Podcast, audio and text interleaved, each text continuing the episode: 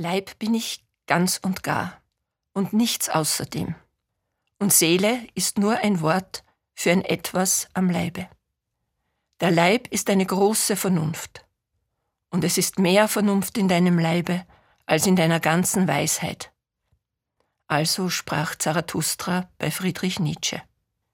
Personen leiden, Körper nicht, hält Eric Castle, amerikanischer Arzt und Bioethiker, dagegen. Doch Leib ist nicht nur Körper. Wir verwenden das Wort Leib, wir verwenden das Wort Körper. Wann gebrauchen wir das eine, wann das andere? Leib ist ein altes Wort und wird nur noch in besonderen Zusammenhängen verwendet. Zum Beispiel im Sakralen, wie Leib Christi.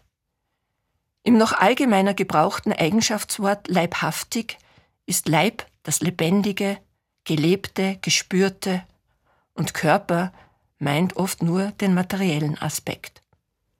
Menschen leben in der Erfahrung, einen, nämlich ihren Körper zu haben und gleichzeitig ihr Körper zu sein.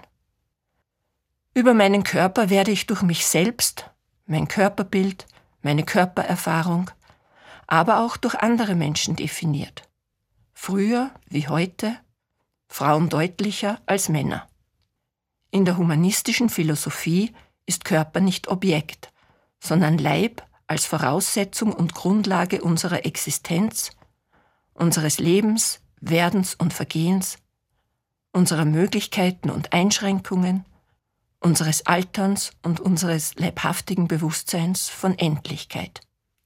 Psychosomatik möchte Schluss machen mit dem Körper-Geist, dem Leib-Seele-Dualismus und nur noch danach fragen, was bedeuten Körper und Leib in unserer Kultur, in der Gesellschaft, Religion, in der Wissenschaft, in der Medizin?